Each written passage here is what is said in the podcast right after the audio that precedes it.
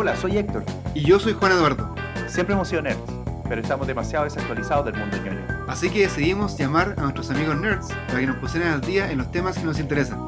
Y así nació este podcast. Bienvenidos a Quiero ser nerd.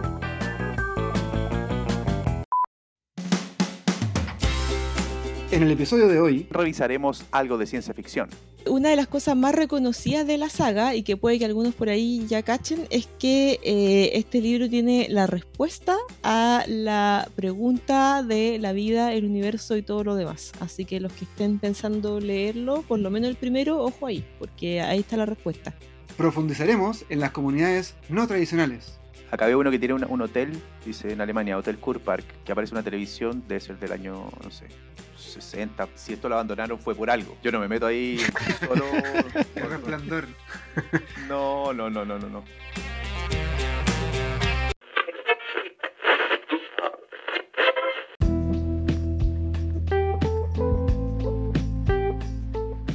Héctor querido, ¿cómo estás? ¿Qué, ¿Y tú? ¿Cómo estáis? Bien, acá disfrutando el comienzo del verano en el hemisferio sur. Así que feliz del sol, disfrutando. Ah, bueno, sí, yo estoy en el hemisferio norte, así que está empezando el invierno ya. Empieza el otoño, de hecho, así que está haciendo frío. Pucha, lo Así que no saque, sin, sin sacar pica, que me da envidia. Está bien, está bien, está bien. Oye, ¿tuviste la película Willow? Sí, Willow, la eh, fantasía, un enano que era un profesor de Harry Potter, ¿no? Sí, Warwick Davis. Tam- también hacía de Ewok. Era ah, Wicked. también era el era Wicked, claro, era el ebook principal, el más tierno. Así es. Sí, y trabajaba Val Kilmer, me acuerdo, y trabajaba eh, como una princesa, creo, eh, una actriz inglesa que no me acuerdo el nombre. Y un Val Kilmer bien joven. Sí, sí, era jovencito en esa época. Bueno, un clásico hoy día, no el- los clásicos más reconocidos, pero sí todo el mundo lo ha visto, de ciencia ficción. Y me acuerdo que yo me compré hace unos años atrás la trilogía que sigue la historia, porque no sé si te acordáis que la trama era que hay una niña que la profecía dice que va a ser como la salvadora de la humanidad y tienen que salvar, rescatar a esta, a esta niña, y una guagua. Y los malos quieren matarla, los, Ah, los buenos quieren salvarla. Básicamente, esto lo resumí muy en Twitter. Bueno, la cosa es que los libros eh, fueron escritos por... el Hora Dana, el Hora Dana. Así ¿Elsa es. era la bebé? Sí, la bebé. Así Hora es. Dana, cierto. Y los libros toman. eh, ah, que están escritos por Chris Claremont, que es un guionista de X-Men, de muchos años de X-Men, de los cómics. Eh, junto con la historia de George Lucas, hicieron una trilogía de libros que cuenta la historia cuando ella, esta niña, ya es adulta. eh, y se enfrenta con su destino, que es salvar la humanidad y convertirse en esta, esta Mesías, ¿cachai? O sea, Willow, la película, Willow, la película era la precuela de esto, digamos. Claro. O sea, es solamente cuando es guagua y nada más. Y esto es como pasa, no sé, pues 15 años después, ¿cachai? Cuando es como una, una teenager que está aprendiendo a magia y toda esta cosa. Bueno, la cosa es que los libros son bien buenos y no sé si se, ba- se basa en ellos o no, pero eh, Disney Plus confirmó que va a ser una secuela de la película eh, en forma de miniserie. Ah, ¿con los mismos actores? Mm, solamente está confirmado Willow, que va a ser de, de, de este mago enano, pero los otros no están confirmados. Ahora, si es la misma trama del libro, que pasa como 15 años después, calza un poco con esta diferencia de edad, quizás que ya es más viejo este, este mago y Lora es como una teenager. Entonces podría ser quizás basado en esa historia. No está confirmado, pero, pero sí. Mira, me sale Willow de 1988.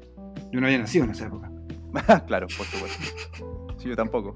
Yo lo vi tarde en todo caso. Debo admitir que la gente cuando, cuando me hice fanático de George Lucas eh, cuando era más chico, la gente empezó a hablar de que tenía tres trilogías, tenía, o sea, tres películas. Star Wars, Indiana Jones y Willow. Yo decía, ¿qué es Willow? Y ahí la, Ah. recién la vi. Ah, no sabía que era de él. George Lucas lo inventó. Oye, a mí, yo me acuerdo que esta película me daba miedo. Es un poco oscura, ¿eh? Había como unos monstruos, creo, ¿no? Sí. Que eran. Sí, que eran bien feos, weón. Sí, Ahora, tú caché que esta película es famosa no tanto por la historia ni por lo Valkyrie ni nada, es porque fue la primera pe- película que ocupó un efecto especial en esa época de Industrial Light and Magic, la empresa de George Lucas, que hizo un morphing.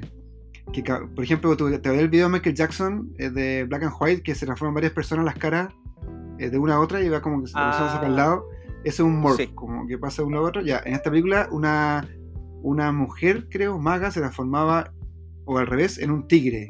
Y esa toma era reconocida porque en esa época fue un efecto revolucionario que hizo a la película un poco más famosa que por la trama en sí. Ah, mira, qué bueno. Qué bueno, están trayendo todas las películas de los 80, nostalgias de los 80 bueno, a, a esta época. Sí, pues. Así es. Ojalá que se concrete. Me gustaría, porque a Eh, mí me gusta mucho la- el mundo de Willow. No es tan conocido, así que para la gente que quiera ver la película, que se ponga al día. Oye, te tengo más noticias. A ver. El equipo nos ha mandado varios mensajes sobre varias noticias. Parto con una de tecnología, que es una muy buena noticia. Hola chicos, ¿cómo están? Les traigo una noticia muy interesante y súper atingente. Resulta que todos los años 3M hace una competencia en donde premia a los científicos jóvenes más prominentes, eh, especialmente para adolescentes y para que se potencien y puedan empezar sus carreras científicas lo más temprano posible. Resulta que este año ese premio lo ganó una niña de 14 años de Frisco, Texas, que se llama Anika Chevrolu que utiliza una técnica in silico para investigación viral. Esto quiere decir que genera mediante simulación de en computadoras hace simulaciones para ver cómo las moléculas y los virus pueden reaccionar ante distintas formas que se colocan. Eh, y lo que logró esta niña eh, lleva muchos años investigando cómo poder hacer una molécula que logre controlar la influenza. Resulta que tomó todos estos resultados de esa investigación que ya tenía y la aplicó al SARS coronavirus 2 y dio con una molécula que es capaz de frenar la expansión viral atachándose al virus eh, SARS coronavirus. Todo esto en un ambiente simulado, claramente. Bueno, resulta que este año ganó y le dio tal visibilidad que hay muchas empresas que están eh, tratando de trabajar con ella para ver si es que esto se puede llevar al mundo real o no. Es una noticia súper interesante y también nos da un poquito de esperanza. Mira qué bonito, ¿eh? Sí, esa es la noticia que nos traía el Sebastián. que Oye, es una 14 noticia- años. Yo tengo casi 40 y no he hecho nada tan importante. Ella con Yo- 14 ya puede ser, puede ser la salvación de la humanidad hoy día, una niña de 14 años de, de Texas. Qué buenísimo. Y qué bueno que estén dando estos premios a, a- a personas de 14, o sea, tan jóvenes, porque eso hace claramente que tengan los recursos necesarios y que sigan con el interés de investigar. Sí, Porque si a los 14 años lograste investigar eso, bueno, a los 40, con un buen financiamiento, con buen apoyo, voy a optar para premios mucho mayores. sí. No, y también motiva a toda la gente joven que ve estas cosas y, y que se tiene un poco de interés y en la vida como que al final las ciencias quedan un poco de lado, acá se dan cuenta que en realidad pueden hacer cambios importantes y lo motiva. Qué buena noticia. Ojalá que, sí, ojalá que, que tenga un impacto positivo ahora que tenemos que estar encerrados por, por esta cuarentena del coronavirus y, y nos pueda ayudar a, a superar esto lo antes posible. Claro. Eh, te tengo otra noticia que nos trae CNN. Eh, noticias sobre videojuegos, en particular sobre eh, PlayStation 5. Ujú. Estimados, ¿cómo están? Eh, de acuerdo a las cosas que han comunicado las semanas pasadas, los escasos anuncios, básicamente la PlayStation 5 va a tener todos los servicios de streaming que tiene la PlayStation 4.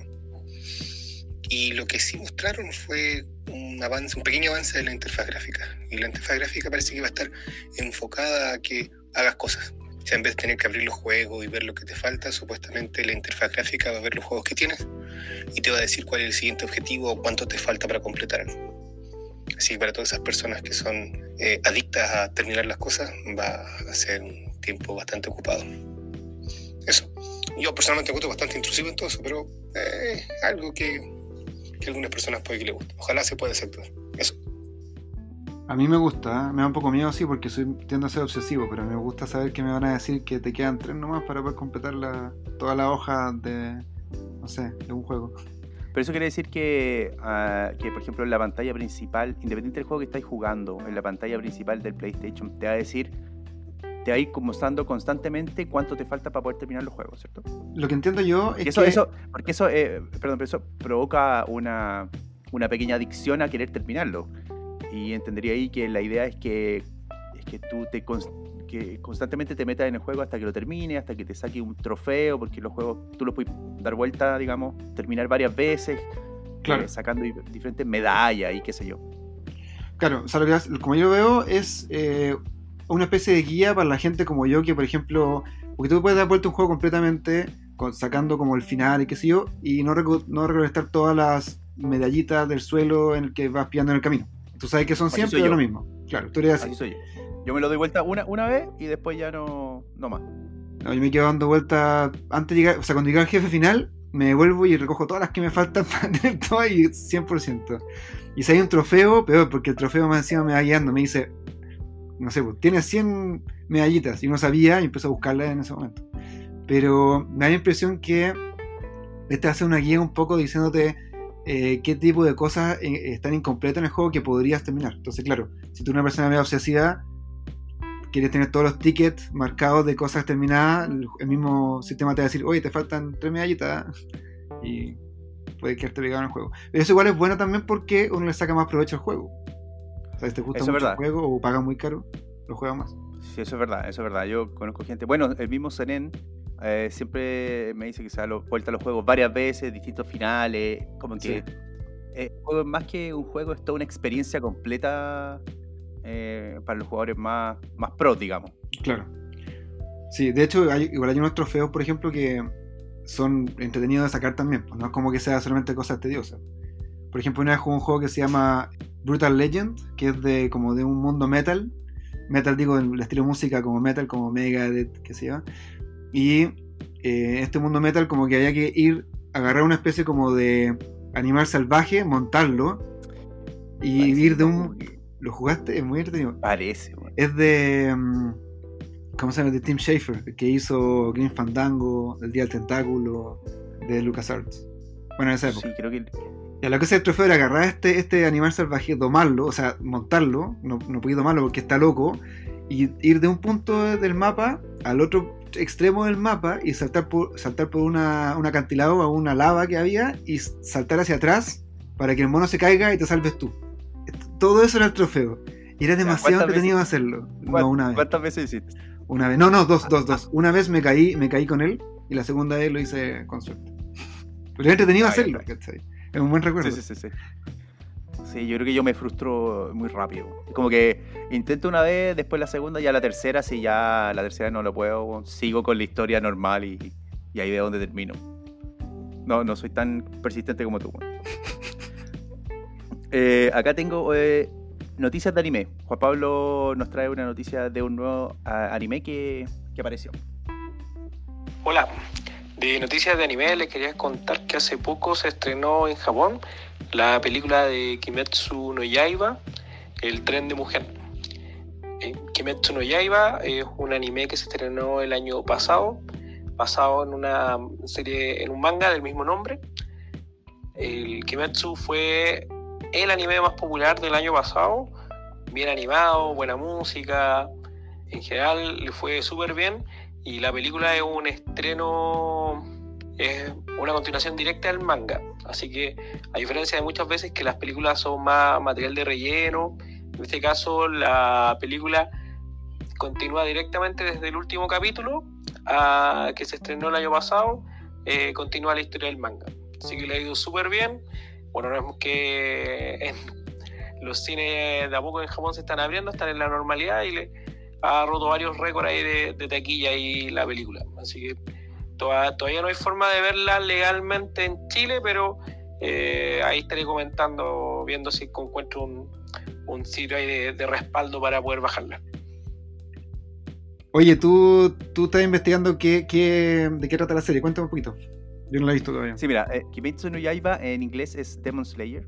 Está ambientado eh, en la época Taisho, que es eh, desde el 1910 como al 1930, digamos que es como parte de la Primera Guerra Mundial, es lo que Ujú. pasaba en Japón. Eh, y la trama de la película más o menos es de, como dice el nombre, Demon Slayer significa cazador de demonios. Eh, al parecer son como humanos que tienen una especie de eh, pequeño superpoder que hace que tengan una superfuerza y van cazando demonios que son harto más poderosos, bastante más poderosos que, hoy, que ellos. Ajá. Ahora, que el, que el anime sea, como dice Juan Pablo y como nos dejó claro en un capítulo pasado, que el anime sea uno de los más exitosos del, del año y que tenga buena anim- animación, buena producción, buena música, buena trama, quiere decir que, que claramente vale la pena verlo. Así que espero que Juan Pablo logre encontrar y dar con estos sitios de respaldo para que nos diga cómo poder acceder. que un sitio de respaldo, muy, muy buen eufemismo. Sí. Sí. Ahora, en todo caso, voy a complementar lo que dijiste con que está la serie para verla acá en Chile en Crunchyroll. Ah, Sí, son 26 episodios solamente, así que se puede ver en, eh, más o menos rápido, no es tan larga. ah, listo. Y él había dicho que la película venía después de la serie. Claro, o sea, hay que verla igual antes de, de- de la película. Lo bueno es que Crunchyroll es gratis, así que uno tiene aviso, pero la puede ver gratis completa. Bacán. Ya, y tengo eh, la última de las noticias, la trae el Nacho con una nueva serie que están planificando. Hola cabros, ¿cómo andan? Les cuento que hoy día 27 de octubre eh, Netflix anunció vía un, un tweet básicamente que, que muestra un logo y poco más que está trabajando en una nueva serie live action, eso quiere decir con, con actores de carne y hueso, sobre la, la historia y las, de la saga de videojuegos de Ubisoft llamada Assassin's Creed. Eh, están trabajando de hecho junto con la empresa para poder eh, llevar a cabo esta, esta serie. No, tampoco hay muchos detalles, o sea, recién hicieron ahora el anuncio, pero eh, como sabemos que Netflix tiene bastante buena fama en cuanto a sus series, podemos esperar que sea algo decente. Ya existe una, una película live action que salió hace un par de años, que desgraciadamente no le fue muy bien. Tampoco era muy buena, o sea, en verdad no, no había mucho que rescatar de ella, a pesar de que tenía un, una- un actor principal bien conocido. Eh, pero sí podemos a lo mejor esperar que Netflix la sepa hacer y que nos entregue una serie digna del- de esta saga de, juegos, del- de la cual soy bastante fan. Así que eso es por ahora. Eh, abrazo y hablamos luego. Oye, Assassin's Creed me imagino que, es conocida, pero por si acaso voy a contar un poquito. Es una saga de videojuegos de las últimas generaciones que consiste en un mundo moderno, ¿sabes? Como supuestamente hoy día mismo, en el cual tú te conectas a una computadora y puedes como revivir, simular como una especie de realidad virtual eh, el pasado de algún antepasado tuyo. O sea, por ejemplo, yo me puedo meter en el cuerpo de mi bisabuelo y, y para ver qué es lo que hizo en su momento y ver dónde escondió algo y después el mundo humano puede ir a buscarlo. Entonces como que hay dos fuerzas que están tratando de conseguir información del pasado y están tratando de agarrar gente que sea descendiente de gente importante o con información importante para tratar de sacar la información y ahí parte la, es el mundo de Assassin's Creed. Han salido varios juegos en diferentes épocas del mundo. Son buenos los juegos. Son, históricos. Sí, y aparecen en, en- Yo recuerdo. Yo jugué uno que está ambientado como en la época de Renacimiento en Italia. Ujú. Así que hay una de pirata, hay otra de, de época medieval. Lo que- Ujú. y cuando, eh, cuando tú viajas al pasado, tú puedes interactuar con las cosas. No es Claro. solamente que re- eh, recolectar información, no, no, digamos, no es solo ver, sino que interactuar con el pasado al final, ¿no? Claro, sí. O sea, claro, uno juega como ese personaje en el pasado, pero en términos como de historia, tú estás viendo lo que él hizo, lo que hace que lo, lo puedes comprar Ah. también, pero claro, no, no es que tú juegas, sino que como que revive. Tengo entendido que una vez entendí mal la trama y está todo mal y no, no hay que... Yo, recuerdo que vi la película que trabajaba Fassbender, Sí, un actor eh, alemán bien bueno, actorazo, muy bueno. a- eh, Bastardo sin Gloria. Así es. y la película, sí, no la había ido tan bien, pero espero que a la serie le vaya mejor. Sí, la película tenía un par de... Es que es complicado hacer una película de videojuego, no hay muchas buenas referencias de... Creo que Sonic es la única que yo me acordaría que tuvo una recepción en su momento. No, recuerdo otra que, que haya sido buena. Siempre son criticadas porque es muy difícil pasar como la experiencia de juego o veces la trama, que igual obviamente el medio es un poco más infantil que sea el videojuego para la historia y pasar la pantalla se nota que la trama no es muy seria y se cae, no sé. Eh, un buen punto. Es la misma crítica que le hacen eh, a cuando hay un, basado en libros, basado, o sea, como que hay muchas cosas que tiene el videojuego que son horas de juego. Digamos, la trama de un videojuego son horas, Claro. serán, no sé, och- 80 horas de juego, que tienes que resumirle en una hora o en dos horas, digamos.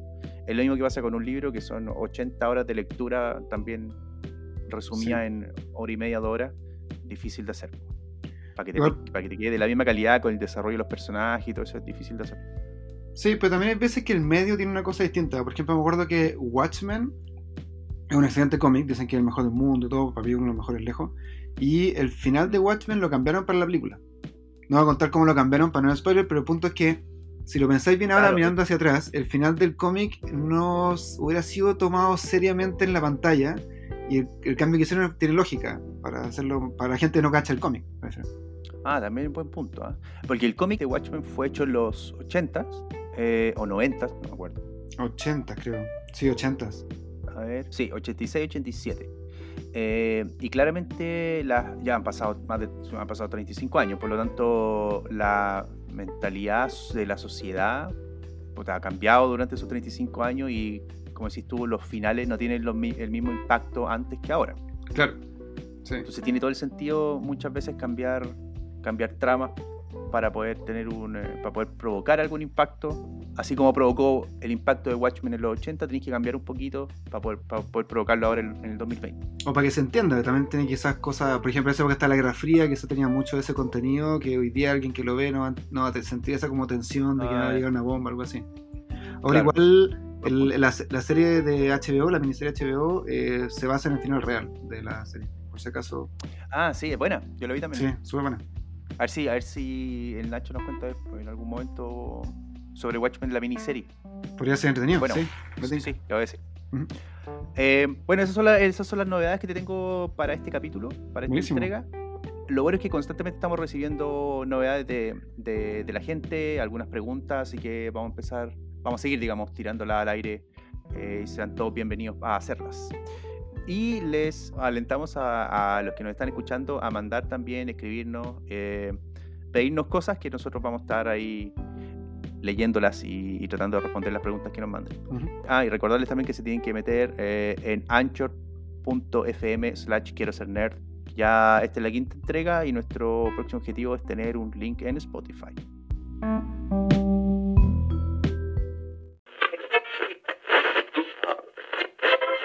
Eh, la, la fantasía es, digamos, uno de los géneros literarios mm, ñoños por excelencia.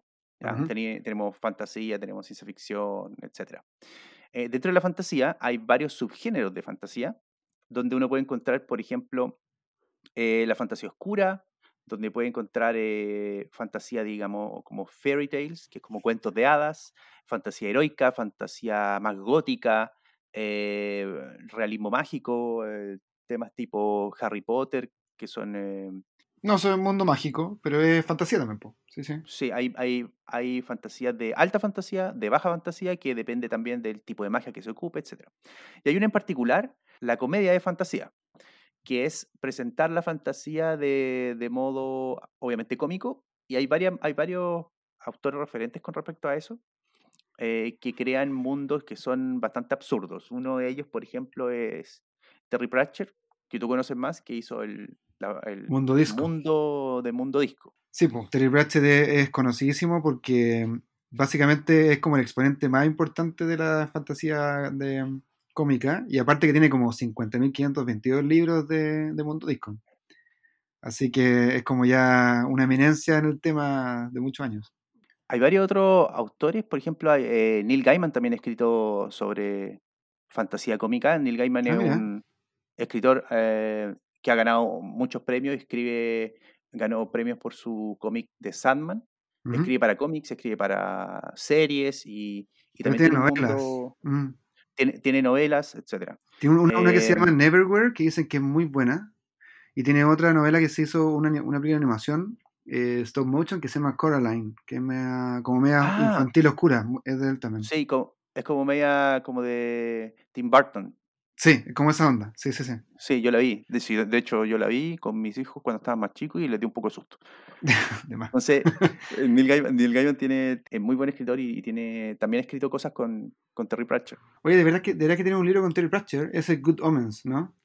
Good Omens, sí. Y Good Omens se hizo una serie que está en Amazon Prime Es cierto. y sí. que, y que trata de un ángel y un demonio que los dos cometen un error y tratan los dos juntos de resolver el error en la tierra. Entonces es bastante absurdo, obviamente, porque por un lado tenía al demonio tratando de hacer, entre comillas, un poco de bien y tenía al, al ángel tratando de convivir con el demonio, siendo que son enemigos así acérrimos, pero en ese momento tienen que hacer un equipo porque tienen que, claro, trabajar juntos para poder resolver el problema. Entonces la serie está en, eh, en Amazon Prime. Eh, creo que viene la segunda temporada y ahí se entiende un poco también cómo es, son estos mundos de fantasía donde meten la comedia entre medio, eh, que te hace mucho más liviano también el, el hecho de leer este lib- libros así o de ver series de fantasía. Bueno, y eso del humor absurdo es como bien británico. De hecho, hay entonces como tipo Mr. Bean, entonces tiene un humor bien absurdo Claro. ellos. Y hay Monty uno. Python. Monty Python también, claro, eh, obvio, sí.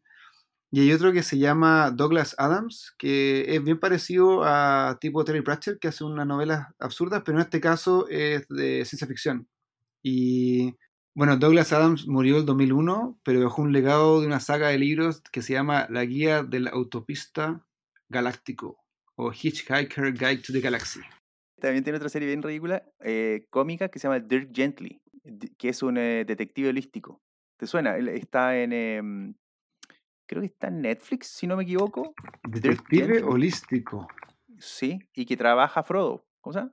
Eh, Ah, eh, Elijah Wood. Elijah Wood. Trabaja Elijah Wood como el, entre comillas, el Watson de este detective. Que es un Exacto. detective como que eh, todo lo que hace es bien raro, es, muy, es como un detective bien excéntrico. Ese también es un libro de Douglas Adams. Mira, no sabía eso. Tantas cosas que aprendo yo con este podcast. Oye, eh, bueno, y la verdad es que yo siempre he estado, esta- este tema de la, de la fantasía cómica, la he estado viendo en series de televisión, pero nunca, o en Monty Python, en sketch antiguos, como decís tú, de Mr. Bean y qué sé yo, pero nunca, nunca he sabido sobre novelas en particular. Me gustaría entender qué cosas más allá de una serie de televisión podría yo encontrar como para entender qué significa esto de la fantasía cómica. Yo conozco a alguien y también creo que sabe mucho sobre Douglas Adams, así que podríamos llamarla. A Damari, ¿te parece? Ah, sí, me parece bien. No, Llamémosla. llamémosla al tiro. Damari Rijo es una diseñadora industrial, empresaria, madre, ávida lectora, fanática de las series y jugadora de juegos de mesa. Su humor y creatividad le hace una perfecta protagonista de los mismos libros que lee.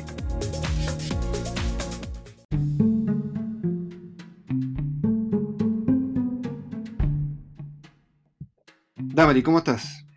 Bien, ¿y ustedes? Todo bien, Muy bien también. Oye, bienvenida, bienvenida Ser Nerd. Gracias por aceptar la invitación. Gracias por invitarme. Está, está entretenido esto. Está entretenido formar parte de este selecto grupo de nerds que comparten sus conocimientos útiles e inútiles con el mundo. Oye, aparte de Tratamos, tratamos de hacer, perdón, tratamos de hacer los conocimientos inútiles un poco más útiles. claro. Muy bien. el- Excelente moto, me gusta. Oye, aparte de ser la primera que está en el programa, también es la primera mujer que aparece en el programa como invitada. Está bueno ya, pues. Muy bien. Sí, pues estaba buena ya. La primera de muchas otras esperamos. Así es. Oye, eh, ya, cuéntanos, ¿de qué nos vas a hablar hoy día? ¿Qué nos vas a recomendar? Hoy día vengo a recomendarles em, un universo. Ya. El universo de Hitchhiker's Guide to the Galaxy o eh, la guía del viajero intergaláctico o la guía del autoestopista intergaláctico en España. Joder. Eh, ¿Por qué universo? Porque la guía para el viajero intergaláctico es autodefinido una trilogía de cinco libros eh, de, de Douglas Adams que cuenta, en el fondo son historias enmarcadas en, en un cierto universo, eh, pero además esa es una trilogía de cinco libros que en realidad tiene seis. Eh, además de eso hay una película. em, y además ahí hubo una serie de televisión y todo esto parte de un, eh, un radioteatro. Ah, Hace cachá de años. O sea, tiene de, tiene de Entonces todo. no es... Y tiene muchas versiones, es súper loco porque es súper eh, flexible la historia, hay muchas versiones, prácticamente no hay canon. Entonces es es súper, eh, va como en contra de todo lo que, lo que uno conoce como, como sagas, como universos, como, como todos los mundos, los universos en los que uno se mete cuando empieza a explorar, empieza a explorar literatura de ciencia ficción o de fantasía o qué sé yo, uno empieza a, a setear como estos universos, pero aquí, claro, los, los seis libros son como una especie de, de, de canon, son como lo principal, pero también tenéis la película, también tenéis las historias previas del radioteatro, tenéis la serie y de repente esas se van pisando la, la, la cola entre ellas y van contando historias que, que no, se, no se cuentan igual en todas las versiones. Ah, Entonces es una cosa, es rarísimo y es loquísimo y es muy entretenido. Sí. Este, este- este universo cae dentro de la categoría entonces de como de ciencia ficción, fantasía y también como de co- como un poco de comedia. Sí, comedia. Eh, ciencia ficción y comedia. Eso, Ah, eso yo creo que es como la categoría en que, la, en que se mm, enmarca. Eh, el autor es Douglas Adams y eh, él fue el que hizo los primeros cinco libros. Por eso es una trilogía de cinco libros que en verdad tiene seis, ¿caché? Porque él, Claro. él lo planteó como trilogía, eventualmente le fue poniendo más libros y siempre lo siguió llamando trilogía y cabe dentro de lo absurdo de toda la saga que se llame una trilogía de cinco libros. Pero el último libro, el sexto, no es de él. De hecho, el primer libro fue publicado el 79, los Ah, primeros cinco entre el 79 y el 92, y el último salió el 2009. ah, y es. Y, Ah. se llama, y se llama An Another Thing, que, o- y, y una última cosa, ¿cachai? Así como que... Como que es el, co- Como muy, el compendio de todas las cosas que se le había olvidado escribir antes, una cosa así. O sea, es como son cosas que le quedaron que le quedaron ahí sin terminar. ¿Cachai? Como Pero, pero ¿por, qué lo, ¿por qué lo escribió otra persona? ¿Él falleció Douglas Adams? eh, estoy casi segura que sí.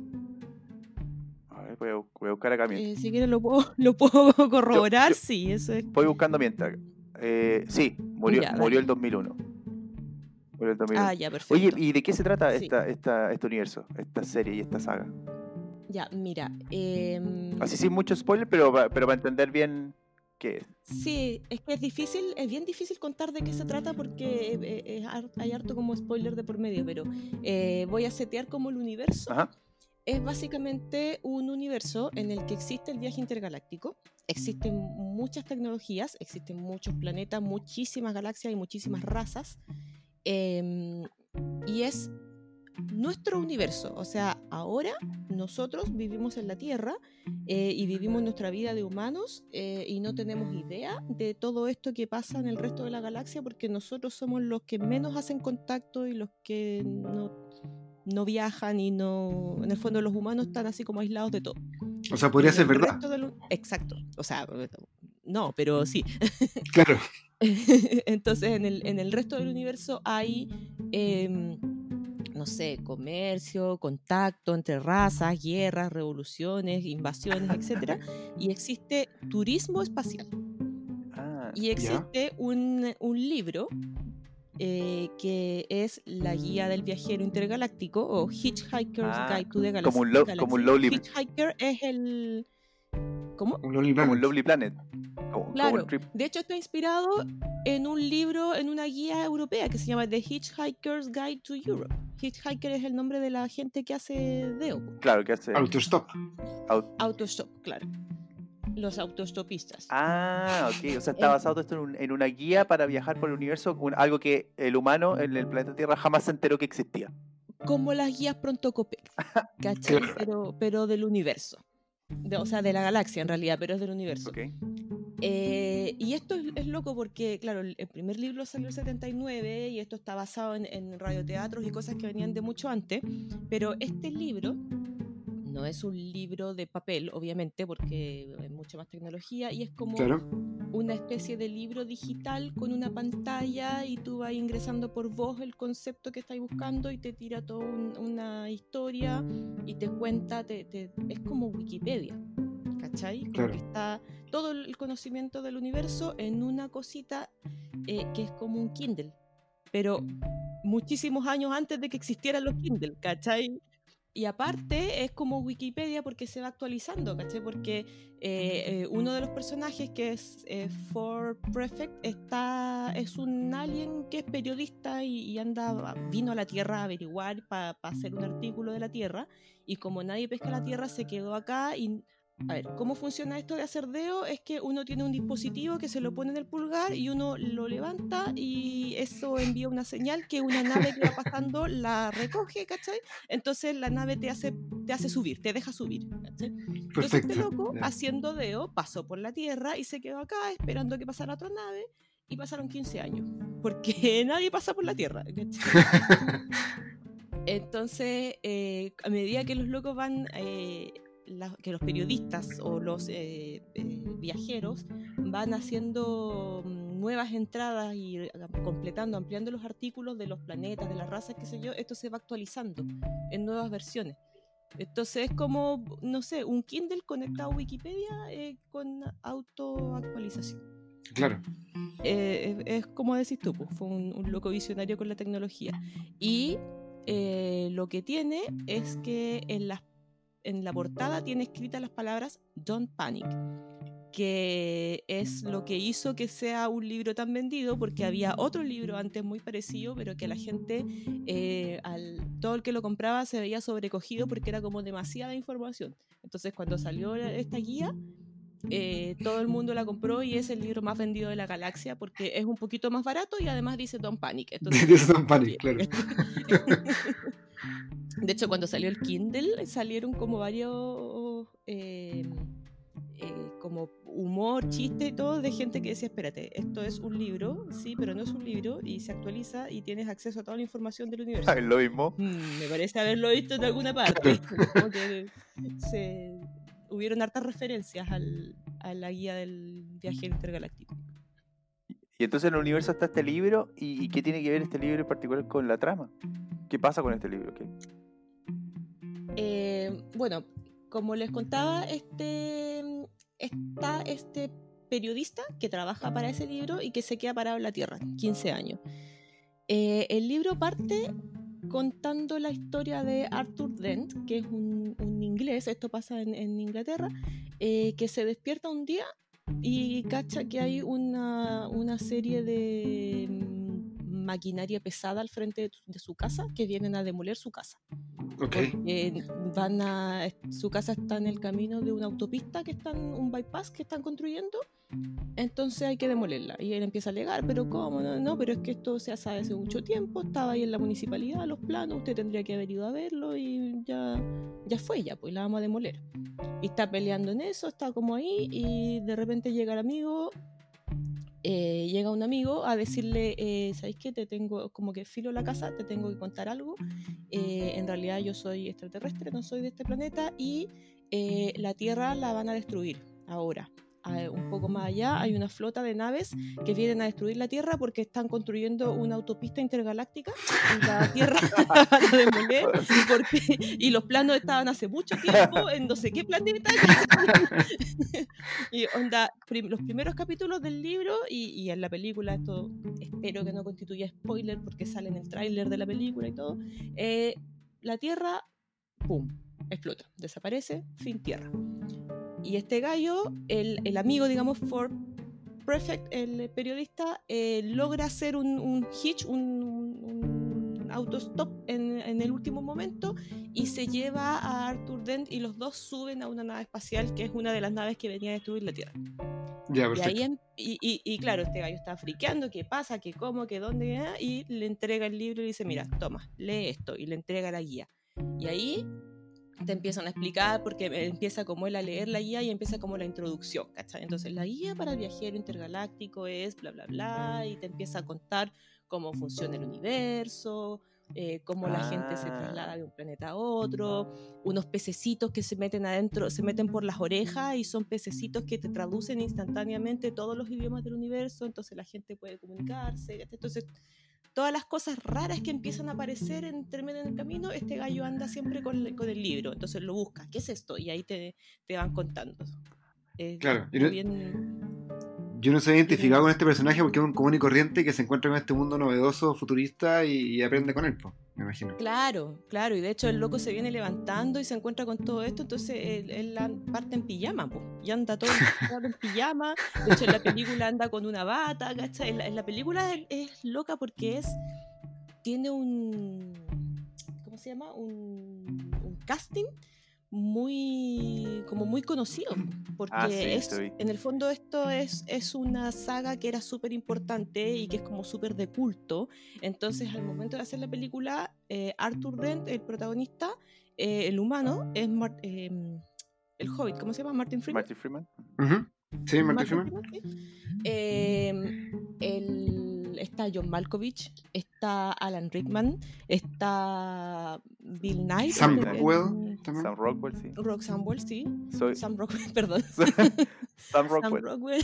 Está la Sui de Chanel también. La Zoe de Chanel, sí, todavía no era muy famosa en esa época, pero, pero sí, eh, pero es- son actores así como reconocidos. Grandes, sí. Hoy día Sí, especialmente. sí. Mm. Claro, sí. Oye, entonces, una, una pregunta que me quedó. Entonces, la Tierra, la Tierra, en, el, en este universo, la Tierra era eh, como si representa como una casa abandonada en medio del desierto, ponte tú, donde alguien llegó y como no pasó nadie más a buscarlo, se quedó ahí y de repente le pusieron una carretera encima y botaron en esa casa. Es como una- un, un lugar muy, muy, muy aislado sí. en, en alguna parte donde nadie llega y nadie quiere llegar. turismo, claro. Sí, pero más que, más que un lugar aislado es eh, a los humanos nadie los pesca. Ah. Porque los humanos como que ni un brillo. Como que por ahí va la cosa más que, más que la Ah, Tierra. No, es, que- no es que estemos en un lugar aislado, sino que como que... Nadie lo- no, El hay, lugar hay tantas otras cosas mejor que ver que ir a la Tierra. ¿Para qué va a ir a la Tierra? ¿Cachai? Ese- es la, esa es un poco el- la idea que hay de, de nuestro planeta en el resto del universo. Y entonces los libros busca, los libros como este personaje empieza a, bus- a, conocer el universo a, a través del con la ayuda del libro. Claro, ahí como que no. Claro, si te empiezo a, a contar más como lo que pasa, caigo en spoiler, porque como decía, Ah, es sí. súper. Sí, sí. Eh, como que con eso que conté ya te vaya haciendo como una idea de cuál es el tono de, de la narración de la historia y cuáles son el tipo de cosas que pasan. ¿Cachai? Entonces Claro. como que no, no te podría contar mucho de qué se trata porque cualquier cosa que diga ya como que constituye spoiler, pero en el fondo de ahí para adelante, eh, de aquí para adelante está como la aventura que vive Arthur eh, arriba saltando de una nave a otra, de un planeta a otro y conociendo el, este universo. Claro. Se encuentra en, en una nave, ya recién saliendo de la Tierra, la- las primeras cosas que hacen llevan a que se encuentre en una nave con eh, una persona que es el presidente de la galaxia, que por coincidencia es primo del, del extraterrestre que es su amigo con el que estaba en la Tierra, y una humana que él conocía antes, ¿cachai? Como que es- son así coincidencias absurdas, pero que en realidad dentro del universo en el que estáis leyendo el libro, como que filo. Eh, y, con, y este es como el grupo que empieza a explorar, tienen una misión, va- van pasando diferentes cosas. Cada libro va como profundizando un poco más en la, en el, como en la meta historia del que es como tiene que ver con el sentido del universo y el sentido de la vida. Ah, Em, mira. Pero, pero el primer libro es como bien, bien redondo y de hecho la película también es como bien, eh, es, es bien fiel al libro. La, la película es, o es sea, el no- primer no- libro solamente. Claro, la película es el primer libro. Eh, no es bien fiel al pie de la letra porque son demasiadas cosas para meterlas, pero Claro. como que eh, respeta harto la dinámica, la, la lógica, la, la forma de narrar las cosas. Es como bien, bien representativa, yo creo, del universo de, de- O sea, sería como una buena introducción al mundo de la película. Yo creo, sí.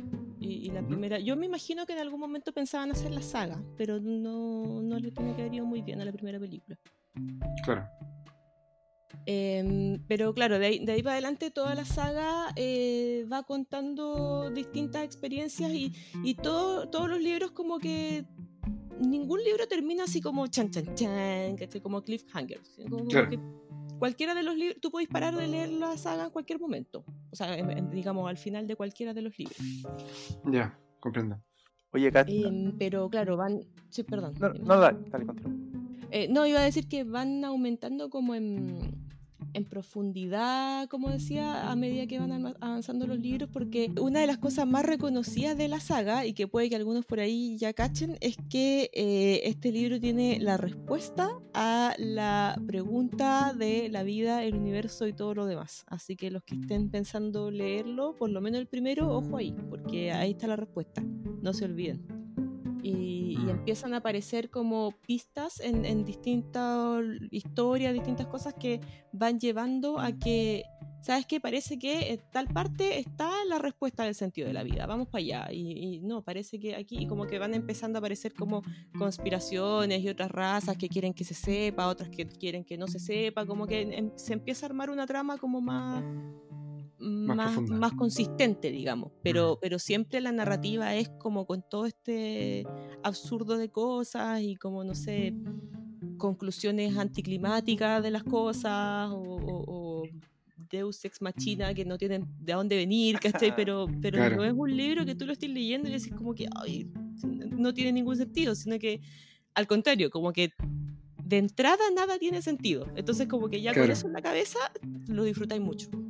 Yo te iba a preguntar porque el humor británico es muy como absurdo, pero al mismo tiempo tiene como una profundidad antisistema o, o, o tiene, tiene alguna vuelta de tuerca más interesante, pero con un absurdo muy, muy ridículo. Entonces me imagino que debe ser como, como así el, Eh, el sí. Es exactamente eso, es como, es como ver Monty Python todo el rato. Exactamente, claro. como un absurdo, pero que, que tú sabes que te está diciendo algo, algo de fondo.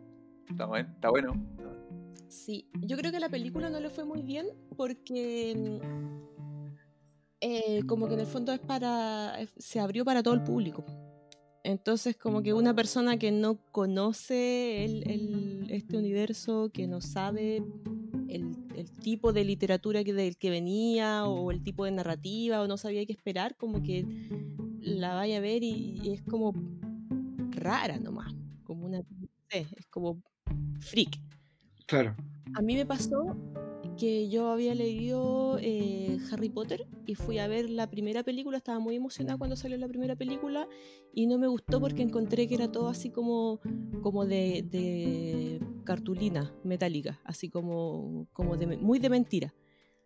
Porque, y me, me pasó lo mismo con la película de, Hitchhiker, o, o creo que puede haber pasado lo mismo porque en el fondo, si a ti te dicen, tú estás leyendo algo, a ti te dicen, eh, no sé, eh, entras a un lugar y es todo eh, de, de muchos colores brillantes y, y hay, no sé, luces de neón por todas partes, pero después viene un personaje y te empieza a hablar de, no sé, filosofía y empezáis a discutir de filosofía y tú, como lector, te imaginas este lugar lleno de luces de neón y brillante y escarcha, pero tú te empiezas a concentrar en lo que están hablando los personajes. Entonces te dicen como que están discutiendo filosofía y tú estás leyendo la discusión de la filosofía. En cambio, si tú estás viendo la película, Claro. por mucho que te estén hablando de filosofía, tú no vayas a dejar de ver luces brillantes de neón y cosas de colores. Entonces como que hay Ah, una... ya, ya. O sea, puede que sea un poco complicada mi analogía, pero como que en el fondo, cuando tú estás leyendo, tú estás dentro de, un- de una situación absurda, pero te puedes como desconectar Sí. de eso y, y concentrar un poco en, en- Como que tú vas eligiendo en qué concentrarse, concentrarte. En cambio, cuando estás viendo la película, Es difícil adaptarlo claro, a un, cuando a un estás medio viendo la nuevo. película, está- como que está te, te choca tanto la visual y lo absurdo de las situaciones que no podéis pensar mucho en, en otra cosa. Entonces yo creo que, claro, si tú ya leíste el libro y ya sabes Claro. de qué se trata y estáis esperando y, y ya sabéis de qué va, claro, la disfrutáis porque es entretenida y, y es, es bastante fiel a lo que el libro representa. Pero si no cacháis nada, difícil que te, que te enganche y te digan, oye, son seis películas. Eh, chuta, ¿en serio? Como que no. O sea, tú decís, tú decís que la película aquí no aporta. O sea, porque de repente las películas, no sé, pues, uno puede leerse el libro de Harry Potter y ver las películas después de Harry Potter y te aporta, de repente te aporta vis- algo visual o qué sé yo. Acá la película eh, es contraproducente ve- verla. No, yo lo que digo es que si no conoces los libros o no, o no estás como enganchado o, o sintonizado con el mu- mundo del viajero intergaláctico, es difícil que te guste la película o que es difícil Ah. que la película sea tu puerta de entrada. ¿Cachai? Sí. Onda, si yo, le, si yo le digo a mi mamá, mira esta película y la ve, me va a decir como, ya, ¿qué es esto?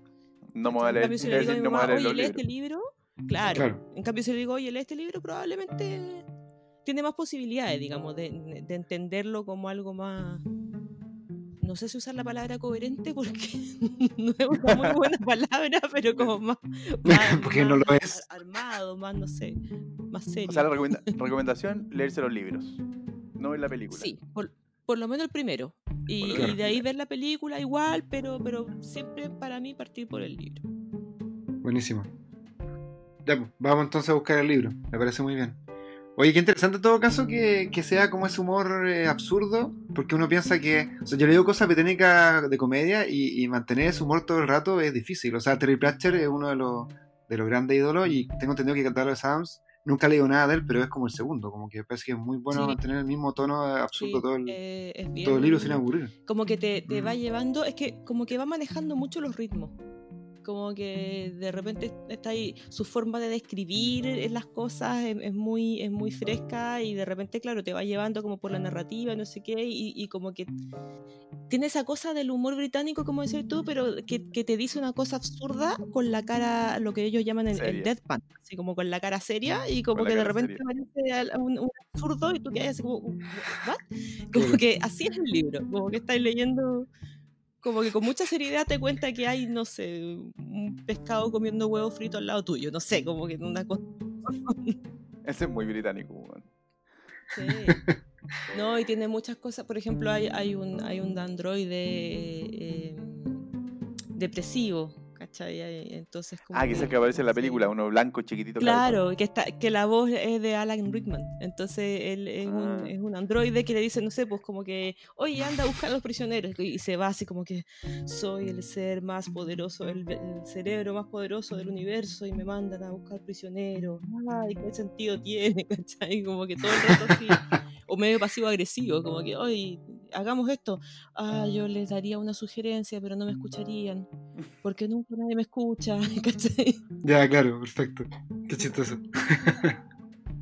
ya, pues, Damari, oye, muchas gracias por tu recomendación. Vamos a buscar el libro. A ver si me leo lo, el, encuentro la trilogía de 5. Me parece. Ojalá que lo disfruten. Sí, así que y ahí leen los 6. Claro. Oye, muchas gracias por, por tu recomendación, Damari. Gracias a ustedes por invitarme. Y nos vemos en el próximo en otro capítulo con otra saga. De todas maneras. Ya, pues, un abrazo. Muchas, muchas gracias. Que estés bien. Chao, chao. chao, chao.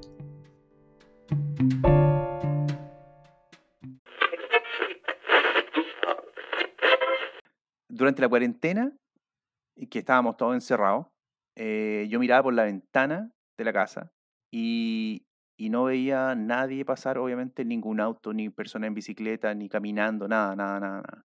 Y realmente parecía como un pueblo abandonado donde vivo yo. Es como un pueblo, parecía abandonado. En algún momento pensé que, que se venía el ataque zombie que tanto, que todos los ñoños han secretamente añorado.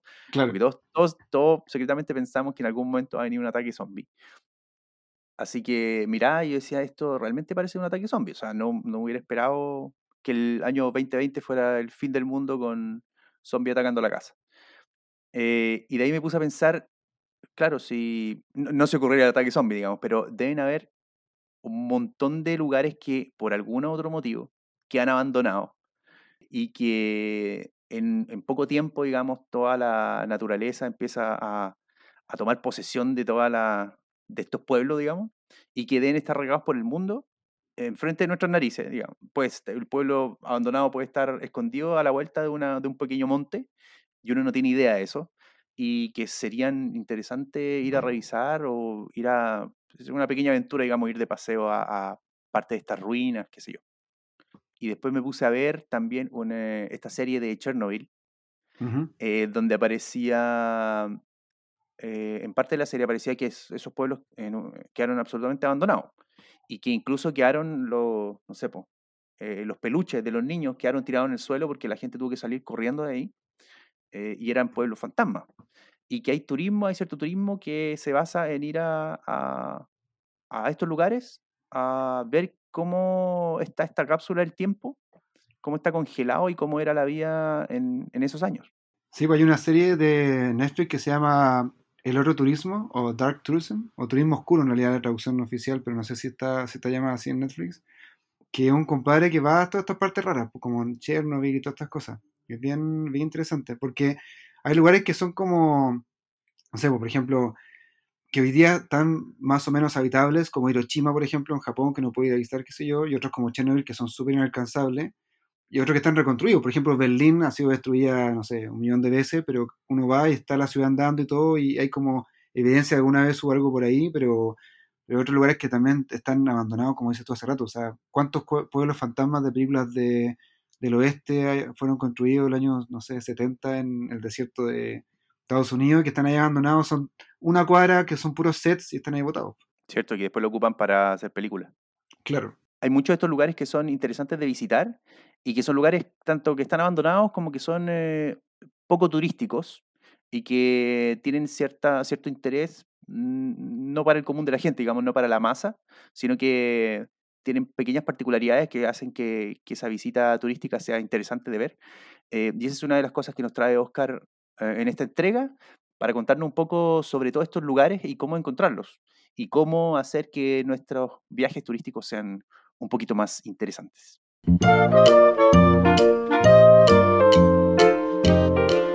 Oscar Beltrán no es un nerd tradicional.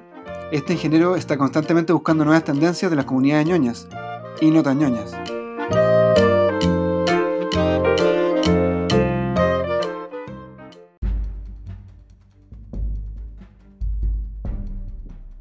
Hola Oscar, Eh, gracias por estar de nuevo con nosotros a venir a contarnos más sobre algunas cosas que están eh, ocultas en las comunidades y a simple vista. Eh, un placer. eh, hola Héctor y hola Juan. Hola, hola. Eh, sí, traigo, traigo varias cosas para compartirles. Espero que sea bien divertido. Dale, la última vez, de hecho, la última vez que hablamos del geocaching eh, eh, y del el dead drops, cuando hablamos de esos dos temas, nos recibimos hartos mensajes de gente que se puso a buscar los USB y se puso a buscar, em, ¿cómo se llama?, los lugares donde había geocaching. Sí. Fue súper interesante porque es algo que en realidad es súper desconocido y, y está enfrente de nuestras narices y no teníamos idea que existía. Sí, sí, sí, sí. Bueno, hoy, que- hoy, hoy es algo parecido. Ajá, ¿qué nos trae? Cuéntanos, cuéntanos qué nos trae. Eh, primero quiero hablarles de un portal que se llama Atlas Obscura. El- La página es Atlas www. Obscura. Atlas Obscura. ¿Y, y qué es? Es un, es un portal turístico que nace de la idea de centralizar puntos de interés que no necesariamente son famosos, pero que son bien interesantes saber que existen. Ajá. Entonces, eh, un, un caso, para, para- para iniciar con un caso, ¿ustedes sabían que en, que en Chile hay una piedra que es trompeta? Una piedra Como trompeta. Una ¿Cómo piedra así? trompeta. Sí, es una, es una, ¿Que uno puede tocar música con la piedra? ¿Qué? exactamente. Está Nunca tallada por dentro, está tallada por dentro y uno puede soplar y suena. La piedra se llama giro o la trompeta de giro y está ubicada en, se me fue el nombre, en la isla de Pascua, ya. Y efectivamente es una piedra que está eh, pues puesta sobre la tierra y se usaba antes o se cree que se usaba antes para eh, llamar a los otros pueblos que estaban ahí en la isla y también se usaba como trofeo para, para las batallas y se cree que tiene poderes mágicos. ¿Mm? Mira, acá la encontré. Pu o Giro. Giro. Giro's Trumpet, la trompeta de Giro, en la isla de Pascua. Está- es una piedra que se ve que tiene varios orificios. Me imagino que uno soplará por alguno y, y ahora emitirá un sonido. Supongo. Ujú. Sí, pero es grande, mide 1,25 metros de altura. Y entonces es el, eh, el- el sitio es precisamente este tipo de cosas, que uno, uno a veces quiere hacer turismo, pero como que quisiera ir un poco más allá de lo que es famoso. Quisiera encontrarle significado a otras cosas y este sitio es perfectamente eh, diseñado para eso, para encontrar eso. Eh, también eh, encontré que en Chile hay una micronación, ¿sabían? Una micronación. A ver, tampoco sabía cuál, cómo se llama. ¿Qué- Se llama la República de los Glaciales. O en inglés es Glacial Republic. Ya. República Glaciar.cl hay una página. Ajá. Y es desde, desde el 2014, es relativamente eh, nueva. Y la hizo Greenpeace. Y lo que intentaron hacer es. eh, eh, Ah. em, eh, cogieron todos los glaciales. Parece que hay un tema con la legislación chilena que dice que esta zona es pública o no es de nadie.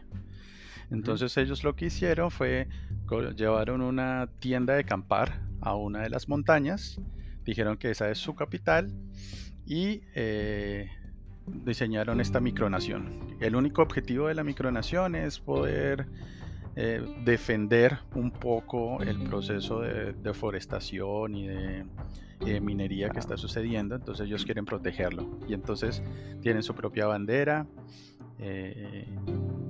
tienen algunas leyes incluso, y para que una micronación sea reconocida como una micronación deben tener representantes de otros países. Y lo que ellos hicieron fue, eh, dijeron, ah bueno, en el Greenpeace Internacional están todos nuestros representantes y allá hay representantes de cada país. Ah, eso está interesante. Hay varias, hay varias asociaciones que quieren hacer micronaciones. Me acuerdo también que había una en una plataforma petrolífera que querían hacer como un pequeño país en esa plataforma. Sí, sí, O sea, sí. aprovechar, aprovechar estos vacíos como vacíos entre comillas, me imagino, legales. legales. Mm. Oye, acá dice, acá dice tienen embajadas en Santiago de Chile, Buenos Aires, Madrid, Ámsterdam, Sao Paulo, México y Berlín, Alemania. Mira. Imagínate. La República Sí. Glacial. La República Glacial con su propia bandera, con todo, y, y- y son esas cosas que uno como que, que no sabe que existen y están, están ahí, ¿no? Entonces es, Sí. es muy divertido. Este, este sitio Atlas Obscura te permite precisamente encontrar eso. Al, al momento en que grabamos esto son 20.300 sitios que, que son interesantes para conocer. Un montón. Acá sale la página, la guía definitiva de las maravillas mundiales escondidas. Hoy está muy bueno. O sea, o sea, cuando uno va de viaje, eh, puede tomar el, no sé, po, Google- el, las- el software o el libro que uno ocupe para viajar, el Lonely Planet, el Google Earth, lo- Google Maps, digamos, eh, TripAdvisor más esta Atlas Oscura para poder hacer más, más entretenido el viaje. Exacto. Sí, eh, pero estoy viendo que también Atlas Obscura tiene un libro que te puedes comprar también. eh, no es muy caro, cuesta como 13 euros en, en Kindle. Y también tiene como toda esa, una, una sección, me imagino, de los mejores lugares o los más interesantes. Sí, ellos ahorita incluso eh, eh, están ofreciendo experiencias. eh, pues cuando, bueno. cuando vuelva otra vez el mundo a, a la normalidad, uno puede buquear con ellos un tour y se va por, por el mundo pues visitando estos sitios en particular. O también están ofreciendo cursos. Y hubo un curso que me llamó la atención que se llama la, los descubrimientos de cocina casuales. Accidentes increíbles de la cocina, más o menos sería la traducción. Y es eh, una explicación de todos aquellos productos que han salido al mercado que fueron descubiertos por accidente, que no fueron necesariamente Ah. planeados. Ah, por coincidencia. Sí. Onda, me quedó mal, el, el bistec se me quemó, pero lo, lo- le eché un poco de miel y Descubriste el charqui. produje. Claro, claro, descubrí un plato, un plato típico nuevo. Sí, que yo no sé, no sé si, si sea verdad, pero yo imagínense que qué tal que la, la salsa de tomate o la ketchup haya sido también porque a alguien se le, se le olvidó algo en la nevera. Se le cayó el tomate adentro de la, de la olla y, y nació. Hoy está bueno y tiene, tiene, esta página tiene también em, temas de arquitectura, veo acá, temas de animales, comida, desierto, o sea, uno también puede buscar por, por tema que le guste y empezar a indagar un poco más. Es como explorar esto, weón. Sí, en realidad es un, es un viaje, es un viaje. Cuando, cuando nosotros vamos de viaje, precisamente hacemos lo que tú dices, vamos mirando esos puntos que son interesantes y los vamos colocando en el camino. Y si va uno en carro eh, o tiene la posibilidad de parar, pues es mucho mejor porque eh, en, en verdad cada punto en sí mismo no es tan significativo como para que uno viaje. Pero Claro. Pero eh, cuando ya los empiezas a reunir, ya empiezas a descubrir un poco más de historia, más cosas extraordinarias, cosas que, que, que, pues, no son turísticamente conocidas. Claro. Claro, claro. Uno lo agrega como parada en tu viaje. Exacto. Y deben, y deben haber. uf, bueno, ya me decís que hay como 20.000. Hay, hay cosas muy raras. ¿eh? Hay cosas, yo estoy viendo acá en Santiago de Chile y hay, por ejemplo, uno que es culinario, pero que es porque es curioso, es chistoso. Es eh, la picada del Clinton, que es un local en el centro que es más Ah. como una fuente de soda donde entró Bill Clinton cuando estuvo en Chile. Si se conoció por eso, ya está lleno de pósters de Bill Clinton y la gente va porque es la picada de Clinton. Ahí le cambiaron el nombre incluso. Sí, por eso se llama la picada de Clinton. Por ejemplo, hay un, hay un cementerio en Perú donde eh, los, los nativos enterraban o colocaban a los muertos ahí en... O sea, no los enterraban, los ponían en, sobre la tierra y los dejaban ahí. Ok. Ah, ¿sí? ok. El, el desierto se llama el de Chauchilla. Y lo interesante es que como está cerca al desierto, los cuerpos no se descomponen. Entonces eh, se ven las calaveras todavía con pelo, con traje. O sea, está como, está como muy momificado. Como momificados. Pero es un, des- es un cementerio al aire libre. Aquí lo estoy viendo. Qué susto. Sí, con pelo, con todo. Mira. Claro, esto yo nunca había escuchado hablar de, de ese cementerio. Yo tampoco. No, nunca. O sea, o sea, más encima hay lugares que, o sea, no sé, pues si alguien, por ejemplo, viaja mucho a, a cierta ciudad y ya se conoce la ciudad de memoria, ya turistió lo suficiente, puede meterse a Atlas Obscura para seguir turisteando. Ujú. Si alguien tiene que ir, por ejemplo, típico que uno va, no sé, pues de repente por trabajo a alguna ciudad, ya, ya la conocí, puedes tomarte tu tiempo para ir a conocer las cosas que están underground ahí. escondidas. Claro, Está bueno. claro. Eh, o- otro otro Es que uno- ejemplo. uno- Dime. ¿Uno, ¿Uno puede aportar acá también? ¿O Sí, uno sabes? puede, uno puede aportar. De por sí yo hice la solicitud hace un año, aunque no me la, no me la han validado, de hay una iglesia en, en Bogotá que tiene un Cristo que le nace cabello. ¡Au! ¡Qué buena! Ok. Le nace cabello. tú, la, pero tú tenías la opción de postular a la, a la página, digamos, y, y, y una vez que te habilitan, escribir esa historia o como aconsejarles. Mm, Tú entras, eh, es como un post, es una página web. Entras, eh, escribes, pones el título, eh, es- pones escribes un poco la descripción, es en inglés, ah, lamentablemente no se puede hacer en español, pero pones y necesitan fotos. Y uno cuenta un poco de la historia de por qué, por qué le parece importante el sitio y cuál es la historia detrás del, del punto en particular. Y espera que te lo, te lo aprueben. El mío todavía está ahí en pendiente. Ah, ok. O sea, tú ya lo mandaste. Sí, Claro, sí, sí, está, sí. está esperando la, la aprobación.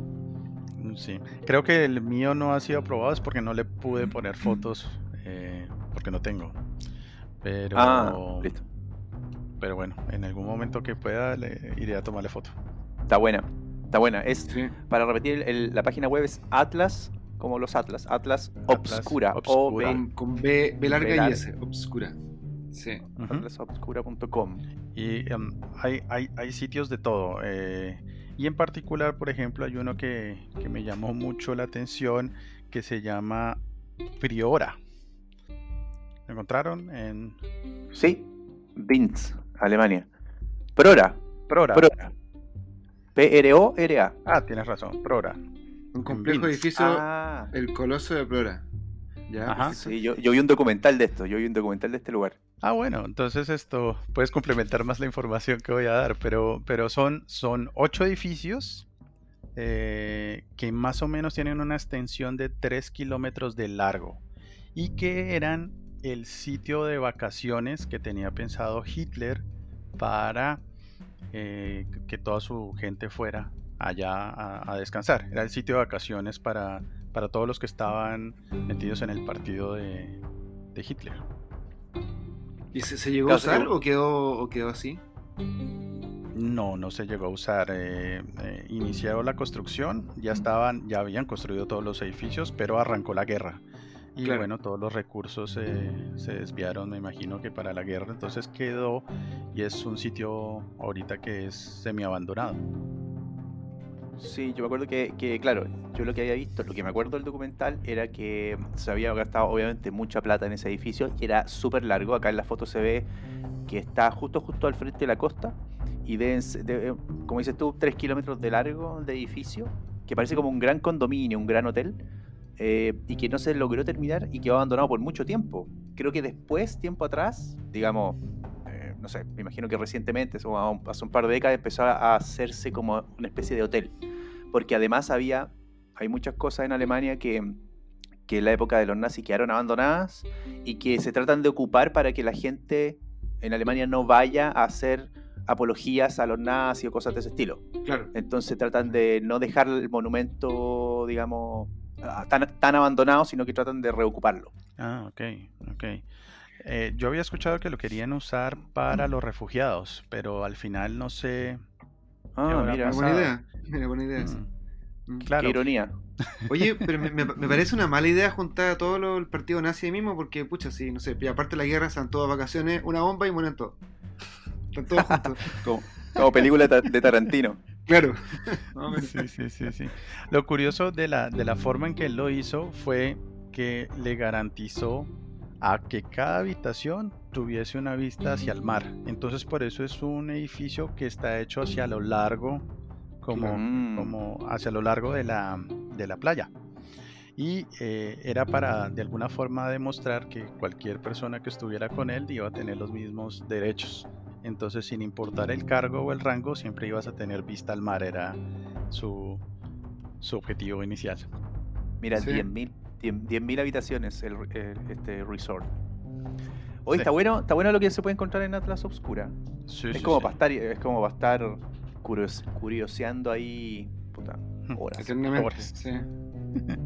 Y precisamente les traje, les traje este, este último ejemplo de Atlas Obscura porque es un edificio abandonado y también nos concatena con la siguiente página que, que les quiero compartir que se llama urbex.nl. Eh, urbex.nl. Es una página. de larga EX, ¿cierto? Urbex, como suena. Sí, sí, correcto. Ok. la Y esta es una esta es una página que está enfocada en, un- en algo que a mí siempre me ha llamado la atención, que son los lugares abandonados. Em, eh, son sitios que están alrededor del mundo donde que simplemente dejaron abandonados y a mí en particular siempre me ha gustado o me ha llamado la atención entrar a esos sitios, ver qué está, cómo están las cosas allá, pero les soy sincero, a mí me da mucho miedo. A mí me daría, me daría susto también. Imagínate que acá me estoy metiendo en la página y hay, hay fotos de lugares abandonados y es como una cápsula del tiempo. O sea, Sí, uno ve. Acá veo uno que tiene un, un hotel, dice en Alemania, Hotel Kurpark, que aparece en una televisión, debe ser del año, no sé, 60 o 50. Eh, y pues, bueno, si, si esto lo abandonaron fue por algo. Yo no me meto ahí solo. El resplandor. No, no, no, no, no, no. Pero sí, efectivamente, es como que, como que le, le soluciona a uno esa intriga de saber qué, qué hay allá adentro o cómo es todo allá adentro, pero sí, realmente uno le daría mucho susto eh, entrar. Y en particular, dentro de, de esa página, esa página eh, lamentablemente no está en todo el mundo, tiene, está eh, mayormente localizada en Europa Ujú. pero uno puede hacer eh, clic sobre las banderas. Cuando uno entra a la página inicial hay varias banderas y si uno entra a, por ejemplo, la bandera de España, eh, hay un sitio que se llama Expo 92. Ah, sale una gran pelota gigante así, eh, como un, Hmm. como un, como un globo, ¿no? Como un globo terráqueo. Exacto. Y eh, este sitio me pareció interesante porque, bueno, primero está en España y es eh, de las últimas, si no la última gran exposición mundial que hubo eh, pues, en el mundo. Eh, no sé si ustedes conocen, pero la, la Torre Eiffel, por ejemplo, es un ejemplo de una exposición mundial. Fue el resultado de eso. O en Bruselas, eh, este monumento gigante que tiene unas bolas eh, grandotas, también es producto de una exposición mundial. Y acá, en España, querían hacer lo mismo.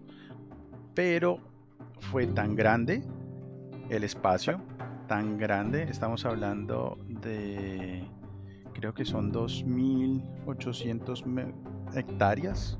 Sea, dos- 215 hectáreas. 215 hectáreas, ok, perdón, sí. Está son 200 gigante. 215 cuadras. O sea, eso es una, una ciudad. Es Una una pequeña ciudad. ciudad. Decían que uno necesitaba un día y medio para poderla recorrer a pie sin entrar a los edificios. Pero esto lo hicieron como para- en las instalaciones de una, de una exposición. ¿Y esa exposición al final se habrá hecho y después quedó abandonado? Eh, sí, quedó abandonado, no en su totalidad. Resulta que cada país construía un, un edificio en esa, en esa porción de espacio eh, y le dedicaba algo. El tema, el tema en general era los 500 años del descubrimiento de América y por eso se hizo Mm, en, España, justo en la isla, en la isla de Cartuja, donde vivió Cristóbal Colón. Ah, Entonces, cada país eh, construía ahí un edificio sobre ese tema y cada país tenía la oportunidad de demostrar algo. Al final algunos edificios de esos se quedaron eh, siendo usados para, para, bibliotecas, para la universidad, pero una gran parte también simplemente se dejó ahí y se votó. Y es increíble ver cómo hay unos edificios, hay uno que, que veo que es blanco, con un techo que es como medio dinámico, como curvado, que podría ser un edificio de la actualidad espectacular que está pues, ah, botado. Está botado. Qué increíble todo lo que le ponen para una exposición súper puntual y después queda todo, queda todo ahí. Hay una, veo también que hay como una piscina, unas piletas, digamos unas fuentes de agua. Sí, sí, sí, sí. Y además que eh, solo lo usaron por un año. Dice que entraron 40 millones de personas, que es un, es un número, pues bueno, es un buen número. pero, pero de pronto que ya lo cierren y, y nomás me parece increíble una cantidad de plata botada o desperdiciada solo por, por, por un tiempo tan corto. No, ya han pasado 30 años y no han ocupado el espacio de nuevo en algo más productivo que una ruina. Eso es increíble también. Eso sí, a mí me parece increíble. Y sobre todo porque uno ve, hay ciudades en, en, donde yo vivo, por ejemplo, que nos estamos quedando sin espacio y, y el metro cuadrado va subiendo y uno ve que por allá en España están hay un montón de espacio ya construido, pero no abandonado porque no, no lo usan. Voy a buscar una pregunta. estos lugares que se encuentran en, urbex.nl, aprovecho de repetir la página, eh, ¿serán como de acceso público o son privados, cerrados? Depende de cada uno, ¿no sabes tú? Eh, la verdad no sé, no sé. Eh, vi que hay, algunos que dicen que, ya no existen, por ejemplo, que fueron destruidos. Entonces mm. dice la fecha de destrucción. Hay, otros donde industrias. Dime. Perdón, hay harta, harta industria, hartas fábricas que aparecen acá. Que, me imagino que hay varias de esas que deben haberla destruido. Exacto. Hay otros que eh, eh, no está puesta la ubicación geográfica y dicen que no está puesta por protección al sitio. Entonces probablemente es porque tú no puedes entrar ahí. ¿sí? Claro. Yo supondría que las que no dicen nada de eso ah. eh, pues no es que puedas entrar libremente, pero seguro no hay nadie. Claro, claro. claro. Que no tienen guardia hace 30 años cuidando. Imagínate. Esto, hay un. Ah, mira, aparece Pripyat, este, el de Chernobyl. O sea, hay todo un, hay todo un turismo también de sitio abandonado. Hay, hay Por ejemplo, aparece acá, veo que está. Si uno se mete en Ucrania, sale Pripyat, que es el. Ahí sale. Ah, de hecho, dice Chernobyl son como, sale como un teatro en Chernobyl, qué sé yo. Eso es, bueno, obviamente alguien que fue y sacó una foto parado justo ahí dentro de ese teatro. En un lugar que no entra nadie porque todavía está con, con radiación, entiendo yo. Y hay todo un turismo medio underground de gente que va y hace, hace tours especiales a lugares como estos. Qué peligroso meterte a Chernobyl tampoco. Sí, sí. O sea, aparte de, pensar que me van a salir zombies, puede pensar que me van a salir zombies mutantes radioactivos. Van a salir ojos en la espalda. claro, no. Ese sería el mapa final del juego. Exacto. Exacto, no, está, está buena la página. Es, es bueno, y además porque está dividido también como en tipos de, de sitios abandonados. Tiene entonces eh, de educación, de salud, de diversión, militares, prisiones, sitios religiosos, residenciales y, de transporte.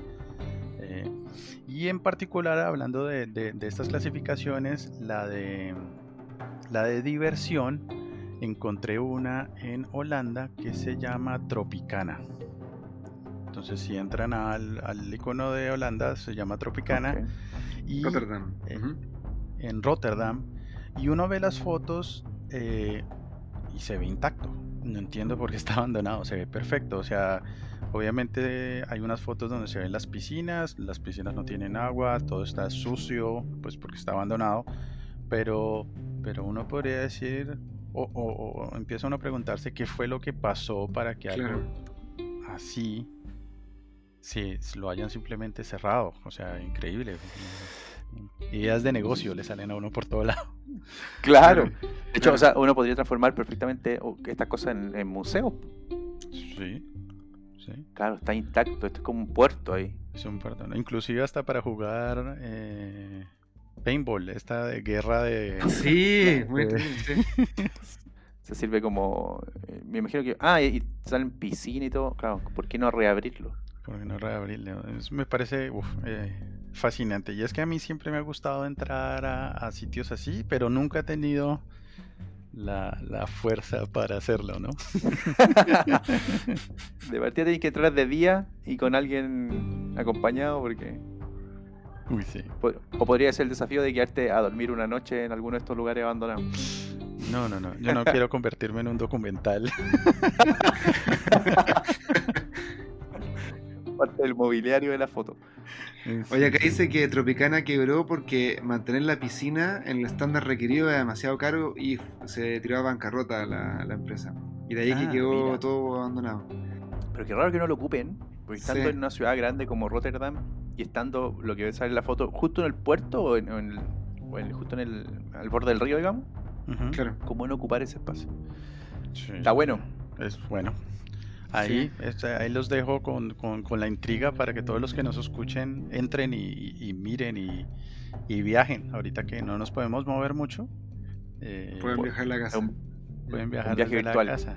Sí. Aparte, igual se hace, se hace lo- igual es entretenido hacer como una especie, entre comillas, de investigación. Uno ve estas fotos, después se mete a Google Maps a ver dónde están, qué hay cerca, qué fue lo que pasó. Como que se hace una especie de viaje virtual, entre comillas, con la información que uno saca de internet. Sí. Está bueno que esté todo consolidado. Buen dato. bueno. Eso, eso no me parece. Sí. Y, y- y al final no hay mejor viaje de turismo que uno hace cual- que el, que el, que el viaje informado.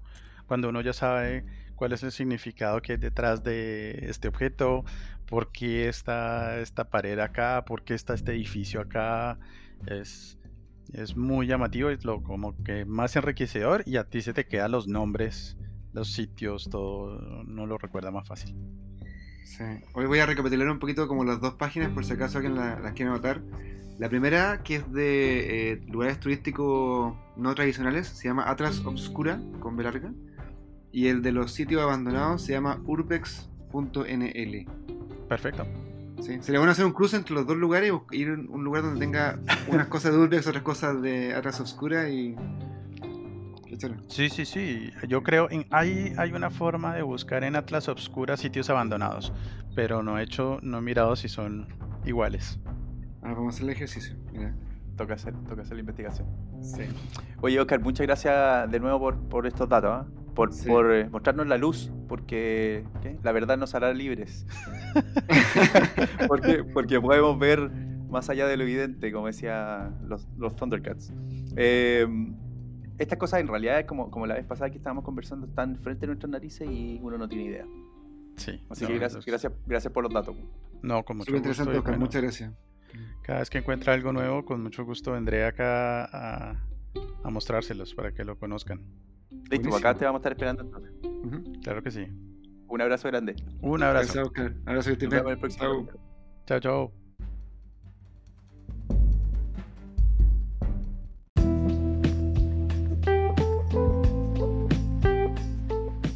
Oye, bueno, tú sabes que yo por una cosa de trabajo eh, me ha tocado viajar harto. Y haciendo un programa de viaje uno ve como hartos lugares, hartas realidades, culturas y todo. Y generalmente uno ve como las cosas turísticas como clásicas. Súper choro saber que hay lugares donde uno va que están como medio escondidos y quizás pueden ser súper interesantes, están a la vuelta de la esquina y uno no sabe que están ahí. Así la próxima vez que viaje voy a meterme ahí un poquito a, a- en Urbex o a Atlas Oscura a buscar qué cosas choras puedo encontrar si me toca viajar de nuevo.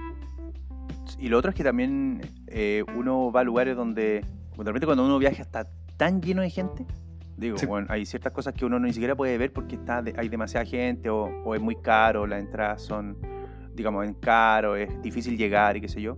Eh, y poder am- amenizar, entre comillas, eso con algunos otros lugares que son, que son interesantes, siempre buen recurso, digamos. No, y aparte también pueden tener una muy linda historia. O pueden ser muy, muy interesantes y no son tan conocidos. Como por ejemplo esta piedra que, que es como una especie de flauta de Isla Pascua. No creo que mucha gente la va a ver y debe ser súper interesante estar ahí y probarla y todo eso. Cierto. Y en este capítulo revisamos, de hecho, mapas sobre lugares interesantes para viaje eh, en la Tierra y también revisamos una guía intergaláctica para poder viajar por el universo. Para hacer autostop en el universo. Exacto.